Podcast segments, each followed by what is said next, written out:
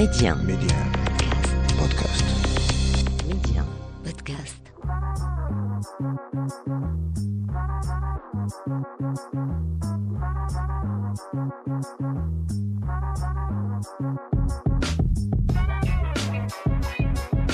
Et c'est parti pour un nouveau numéro de l'Hebdo MC, le rendez-vous de tous les curieux et curieuses. On décrypte les médias, on parle tech et culture avec un focus sur le Maroc. Midi 1, Karima, l'Hebdo MC. Cette semaine, on s'intéresse à la communication digitale. En quoi consiste-t-elle? Qu'est-ce qui la différencie de la communication traditionnelle? On revient également sur cette nuance entre la communication digitale et le marketing digital. On parle également des nouveaux métiers qui ont vu le jour avec l'apparition de ces nouveaux canaux de communication. Mon échange se fera en compagnie de Sam Benani, directrice planning stratégique, médias et digital. La chronique du jour s'intéressera quant à elle au deepfake, une technologie qui fait trembler les nations et qui consiste en gros à créer des contenus, donc images ou audio, rendus authentiques grâce à l'intelligence artificielle. Et enfin, dernière rubrique de l'Hebdo MC, petit récap de l'actualité high-tech de la semaine. En attendant, premier stop de l'Hebdo MC. L'interview MC. Cette semaine, pour ce nouveau numéro de l'Hebdo MC, on s'intéresse à la communication digitale au Maroc. En quoi consiste-t-elle? Qu'est-ce qu'elle représente? Quels sont les nouveaux métiers qui lui sont affiliés? On décrypte tout ça en compagnie de Sam Benani, directrice planning stratégique, médias et digital. Sam Benani, euh, bonjour et merci d'être parmi nous aujourd'hui. Merci à vous de m'avoir invité. C'est avec plaisir. Alors avant de rentrer un peu plus dans le détail et pour situer les personnes qui nous écoutent actuellement, qu'est-ce que la communication digitale et en quoi consiste-t-elle? Euh, Merci beaucoup pour cette question extrêmement euh, pertinente. Euh, Aujourd'hui, on est en train de parler de deux éléments, communication et digital. Mmh. La communication, c'est la création et l'entretien de liens avec le public cible et le digital, c'est l'ensemble des canaux numériques. Donc déjà, on a deux éléments à travers euh, ce communication digitale. Deux éléments qui sont communication et digital. Hmm. Dans la communication digitale, on va plus parler d'animation, de modération, de comment on va parler à notre communauté, comment on va faire passer des messages. Mais dans le digital, on va faire appel à différentes, différents outils et canaux on pourra exposer après. Mhm. Et puis, euh, dans la communication digitale, on va plus s'axer sur tout ce qui est réseaux sociaux, sites, blogs, applications, email. Mhm. Mais dans le marketing, on rentrera beaucoup plus en profondeur dans le détail, dans le choix des supports, dans le choix des canaux, ce genre de choses. et qu'est-ce qui la différencie de la communication traditionnelle telle qu'on la connaît? La communication, en fait, la communication digitale, euh, elle a donné un nouveau souffle à la communication traditionnelle. Mhm. Aujourd'hui, euh, c'est un peu le regard, une nouvelle manière plus euh, plus punchy, plus sympa d'interagir avec le public. Mhm, plus accessible aussi. Exactement. Et, beaucoup plus créative. On est dans la proximité, mhm. dans des messages plus, euh, euh, plus clairs qui parlent aux, aux, différents publics. Et, et Petit Sam Benani, quand on parle de communication digitale, on a des fois tendance à, à l'associer au marketing digital.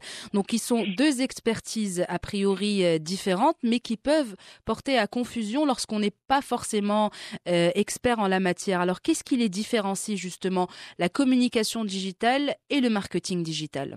Euh, effectivement, euh, il y a la, la, barrière entre la communication digitale et le marketing digital sont très très fines. Mmh. On, a tendance à les confondre. Comme euh, ce que j'ai dit, la communication, c'est l'interaction avec avec les internautes. comment on fait passer des messages, mais dans le marketing, on va plus se concentrer sur les offres, les expériences, l'expérience utilisateur. On va plus parler de de, vente, de conversion, de mhm. lead. Euh, on va plus s'attarder dans comment on va être sur les euh, réseaux sociaux, quel, quel support on va mettre plus en avant, Mhm. quel canal, Facebook, euh, Instagram ou autre. Quand je parle Facebook, euh, plutôt Meta la métaplateforme, oui, effectivement, métaplateforme, mais euh, en, dans la communication, à plus parler du message, à Mhm. plus parler de mettre en place un giveaway ou mettre en place un jeu concours, Mhm. ce genre de choses. Voilà, c'est plus euh, axé un peu plus euh, business, euh, commerce, etc. Plus axé business, retour sur investissement euh, direct. Et justement, avec l'apparition de ces nouveaux canaux de communication, on vu également euh, le jour à Petit Benani des nouveaux métiers, euh, comme celui de community manager. Donc, on le sait, un pilier euh, majeur lorsqu'il s'agit de veiller sur une marque et surtout gérer sa réputation en ligne, ce qu'on appelle e-reputation. Quelle est la mission du community manager en restant bien évidemment focus sur le Maroc? Effectivement, le community manager est un pilier dans, dans une team digitale. On voyait déjà, je ne parle plus de communication ni de marketing, on parle digital aujourd'hui euh, dans sa globalité. Euh, le community manager, c'est euh, c'est un élément fort parce que là, il est, il gère, il crée euh, tout ce qui est interaction, tout ce qui est visibilité euh, de l'entreprise dans les réseaux sociaux. Mhm. Euh, c'est celui qui est chargé de la gestion des interactions avec les clients, de créer du contenu digital engageant et original. Aussi, le CM, comme le Community Manager communément appelé CM, Mhm. il, il a comme mission de, de surveiller un peu les réputations et puis euh, de faire de la veille concurrentielle. Euh, toutefois, ce volet IREP, euh, en fonction de la nature de, de l'agence, en Mhm. fonction des clients, on a tendance à avoir des, des business units, des, des spécialistes aujourd'hui e-réputation carrément avec une war home, des livrables spécifiques. L'IREP prend est, est aussi un nouveau métier euh, dans le digital. Justement, devient- est-ce que c'est le cas Est-ce que c'est le cas au Maroc? Est-ce que ce job est pris au sérieux euh, au Maroc comme c'est le cas dans dans d'autres pays? Ben, euh, j'espère, j'espère, parce que là, c'est euh, c'est le premier pas de, des jeunes vers, vers le, la communication digitale, vers les agences digitales. Euh, c'est pas, effectivement, ce n'est pas, c'est pas comme à l'étranger. Mhm. Les, les, euh, les CM, les community managers en agence ici s'occupent plus de, de tout ce qui est euh, Photoshop, création de, de contenu, tout ce qui est graphique, ce genre de choses, animation et modération de, de pages Facebook. Mhm. La partie REP n'est pas très euh, c'est à part parce que c'est des outils, c'est des techniques, c'est autre chose. Il y en a qui s'occupent de la partie veille concurrentielle, Mhm.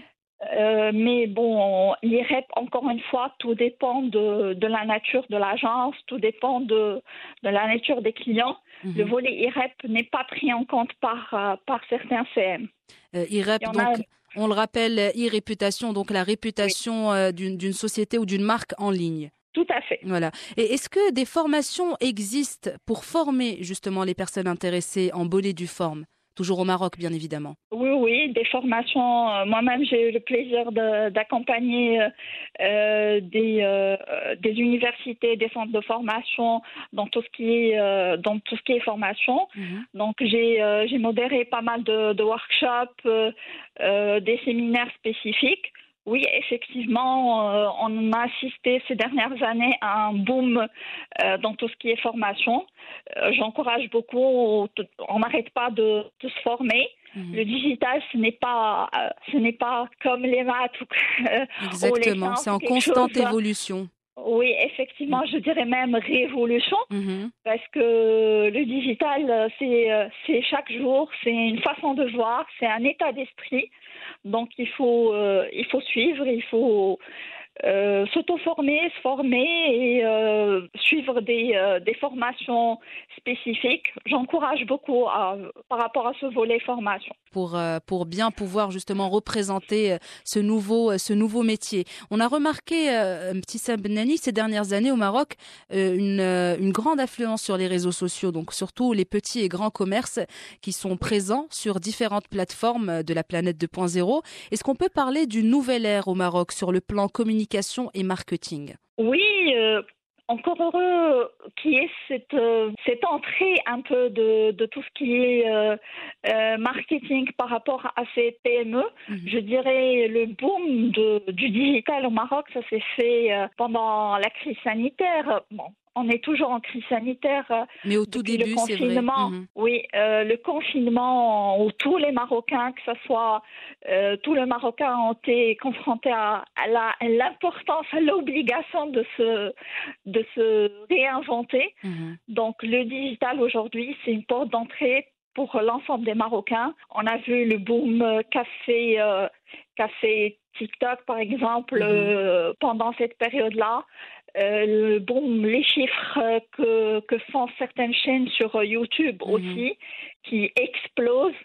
Euh, Aujourd'hui, le digital parle à tout le monde. Oui, effectivement, euh, parle à toutes, euh, toutes euh, CSP confondues, toute tranche d'âge. Mhm. Effectivement, c'est c'est une suite logique. Moi, je dirais pas que c'est une nouvelle ère, c'est une suite logique Mhm. où aujourd'hui euh, les Marocains sont à la recherche de, de proximité, de facilité, de d'adaptation, de retour sur investissement aussi Mhm.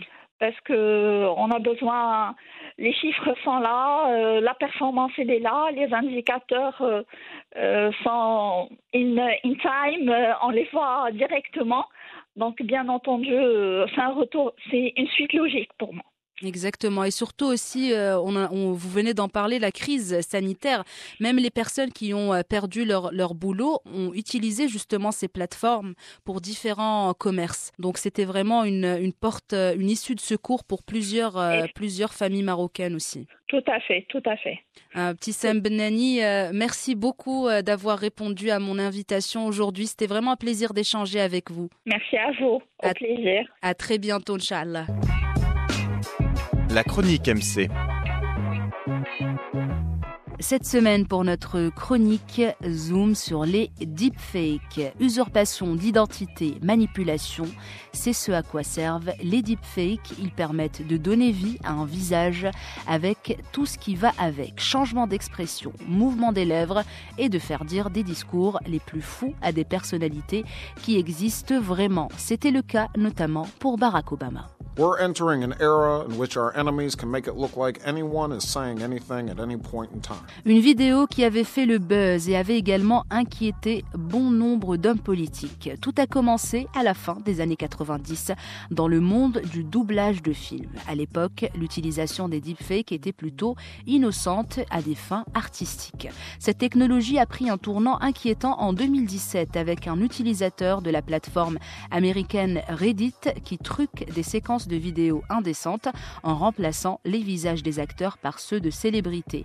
Alors techniquement, comment ça se passe? C'est grâce à l'intelligence artificielle que des algorithmes sont capables, après de longs traitements informatiques, de coller tel visage sur tel corps ou de faire bouger les lèvres d'une tierce personne en utilisant la voix d'une autre. Aux expressions du premier, l'ordinateur superpose les traits du second jusqu'à la magie de la substitution. On peut considérer ces deepfakes assez drôles ou inoffensifs lorsqu'il s'agit par exemple de faire tourner la tête de la Joconde, faire sourire Victor Hugo ou encore faire parler John Fitzgerald Kennedy. Mais quand il s'agit, comme c'était le cas dans la vidéo de Barack Obama qui insulte Donald Trump dans une fausse vidéo, ça devient assez inquiétant et même très dangereux, surtout que plusieurs applications euh, proposent aux utilisateurs lambda la création de ces deepfakes. Ces applications permettent d'analyser les mouvements de nos visages, l'algorithme de l'application va pouvoir nous rajeunir ou nous vieillir assez simplement. En ce qui concerne les deepfakes audio, leur création nécessite des ressources matérielles très importantes. Ça relève donc pour l'instant majoritairement des professionnels dans ce domaine. I am not Morgan Freeman, and what you see is not real. Well, at least in contemporary terms, it is not. What if I were to tell you that I am not even a human being? Alors si cette pratique continue de prendre de l'ampleur, nous en viendrons donc à soupçonner tous les contenus audiovisuels pour entrer dans une nouvelle ère que certains appellent déjà l'infocalypse. Comprenez donc information et apocalypse, où les vraies et les fausses informations se mélangeraient sans distinction. Heureusement qu'avant d'atteindre cette étape, qu'on atteindra, j'espère jamais, des scientifiques de Facebook ont présenté en juin dernier une méthode qui doit permettre, grâce à l'intelligence artificielle, de déceler les deepfakes et déterminer leur origine. Microsoft a également présenté l'année dernière un logiciel qui peut aider à repérer les deepfakes photos ou vidéos. Google avait rendu public fin 2019 des milliers de deepfakes réalisés par ses équipes pour les mettre à disposition des chercheurs qui veulent développer des méthodes de détection des images manipulées. Alors les deepfakes sont très répandus dans les pays d'Europe et aux États-Unis. Sur le continent africain et au Maroc, cette technologie est assez méconnue mais suscite quand même l'inquiétude. Au fur et à mesure que la technologie devient facile d'accès, les deepfakes pourraient entraîner une désinformation dans le paysage médiatique. Et qui dit deepfake dit bien évidemment fake news.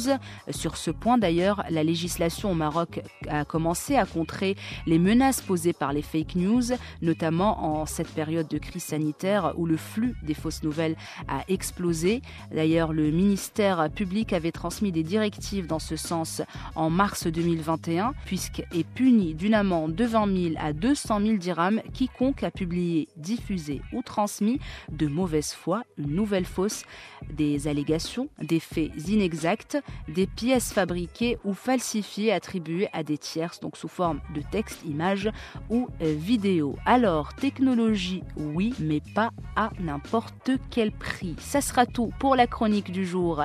Mais restez avec nous, l'Hebdo MC, ça continue. Le journal MC.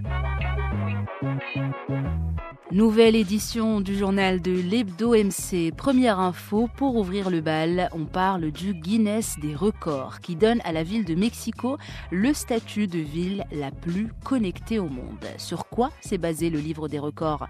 Pour lui attribuer ce titre Tout simplement sur le nombre de points d'accès Wi-Fi publics est gratuit. La ville compte 9,2 millions d'habitants et dispose de 21 500 points d'accès Wi-Fi, hotspot, publics et gratuits. Ces points de connexion se trouvent dans les transports publics essentiellement. Les connexions sont parfois saturées. Les étudiants ont d'ailleurs pu suivre leurs cours en ligne grâce au Wi-Fi gratuit pendant la fermeture des établissements scolaires au plus fort de la pandémie de mars 2020 à septembre 2021. Distinction donc bien méritée.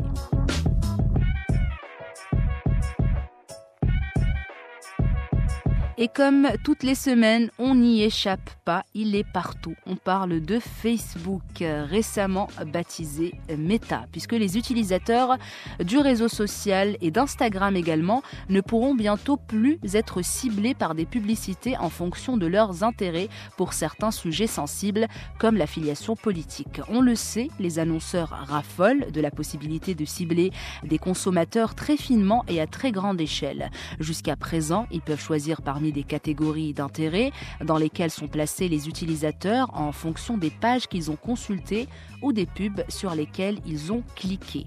Mais ça ne sera plus le cas à partir du 19 janvier. Des milliers de ces catégories seront supprimées.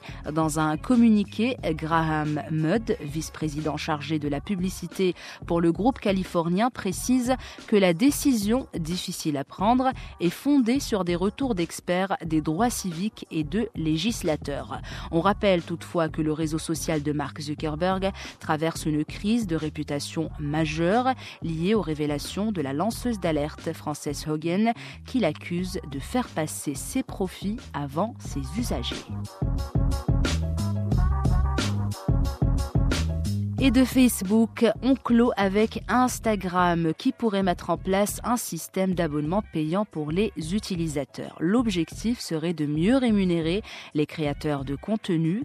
Des options d'achat intégrées, baptisées abonnement Instagram, sont apparues dans l'application. Les offres proposées vont de 0,99 centimes à 4,99 dollars. Comment ça marche? En fait, les utilisateurs qui prendront un abonnement payant auront accès à des contenus exclusifs de leurs comptes favoris et permettront aux créateurs qu'ils soutiennent d'être rémunérés. Dans le même temps, ce système permettrait à Instagram de diversifier ses sources de revenus car l'application prendrait sûrement un pourcentage au passage. Au Maroc, toujours aucune info sur cette nouvelle fonctionnalité. Ce qu'on sait par contre, c'est que le système d'abonnement pourrait d'abord voir le jour aux États-Unis avant d'être proposé au reste de la planète. C'est ainsi que se referme ce journal, bien évidemment, et se referme également ce nouveau numéro de l'Hebdo MC. J'espère que vous avez passé un bon moment en notre compagnie. En tous les cas, pour nous, c'est toujours un plaisir de vous retrouver sur Média. En attendant le prochain numéro, portez-vous bien et prenez bien soin de vous.